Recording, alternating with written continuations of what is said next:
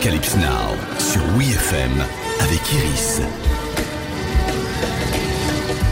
Bonjour à toutes et à tous. Comme tous les lundis, on parle musique et cinéma. Aujourd'hui, une fois n'est pas coutume, on va parler d'une création originale, Streets of Philadelphia de Bruce Springsteen, ou quand la notoriété d'un single dépasse celle du film pour lequel il a été créé.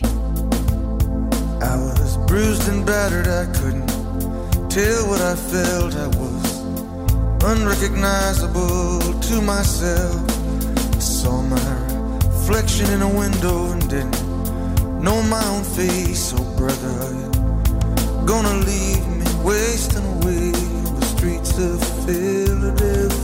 Et plus encore que de le dépasser en notoriété, le titre du boss va contribuer au succès de Philadelphia de Jonathan Demme avec Tom Hanks, Denzel Washington et Antonio Banderas. Ce drame poignant, tourné en 93, suit le combat pour licenciement abusif d'un avocat séropositif viré par son cabinet à cause de sa condition.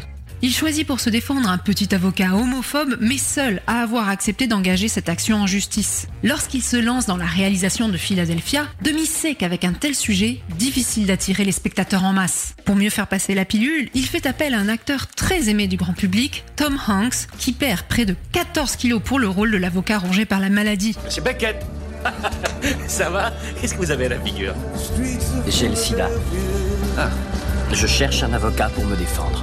Vous voulez attaquer Wyatt Wheeler, Ellerman, Tetlow et Brown Le réalisateur espère aussi que le nom de Bruce Springsteen permettra d'attirer ce public qui ne serait a priori jamais venu voir un film sur un homosexuel mourant du sida.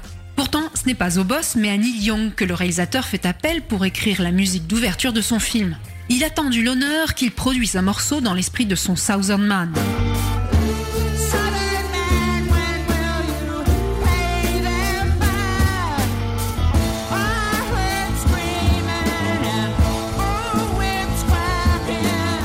Mais lorsque Young lui propose le morceau Philadelphia, Jonathan Demme préfère le garder pour la fin de son film et un flashback extrêmement émouvant où se suivent films de famille et photos d'enfance.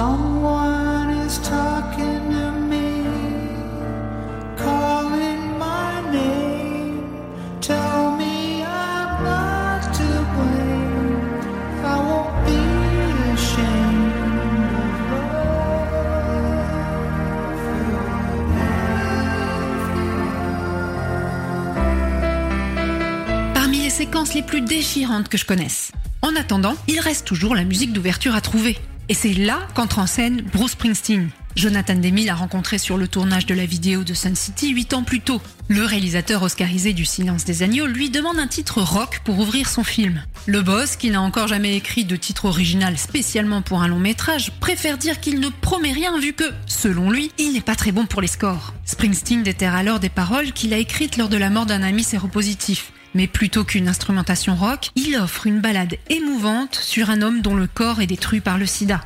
Lorsqu'il livre à Jonathan Demme ce qu'il considère comme une copie non définitive, le réalisateur finit en pleurs après l'avoir entendu et l'intègre à son film tel quel. Ils tourneront ensemble le clip, lui aussi emblématique, où le boss déambule dans les rues pauvres de Philadelphie avec les sons de la ville perceptibles sous la bande musicale. Streets of Philadelphia sort le 2 février 1994. Il est rapidement qualifié de titre le plus triste de la décennie. Il remporte l'Oscar de la meilleure chanson originale devant le morceau de Neil Young qui reverse une grande partie de ses gains à des associations en rapport avec le sida. Tom Hanks décroche également un Oscar pour sa prestation. Mais au-delà de toutes les récompenses, le film et son single auront surtout contribué à changer les mentalités envers les personnes atteintes du sida.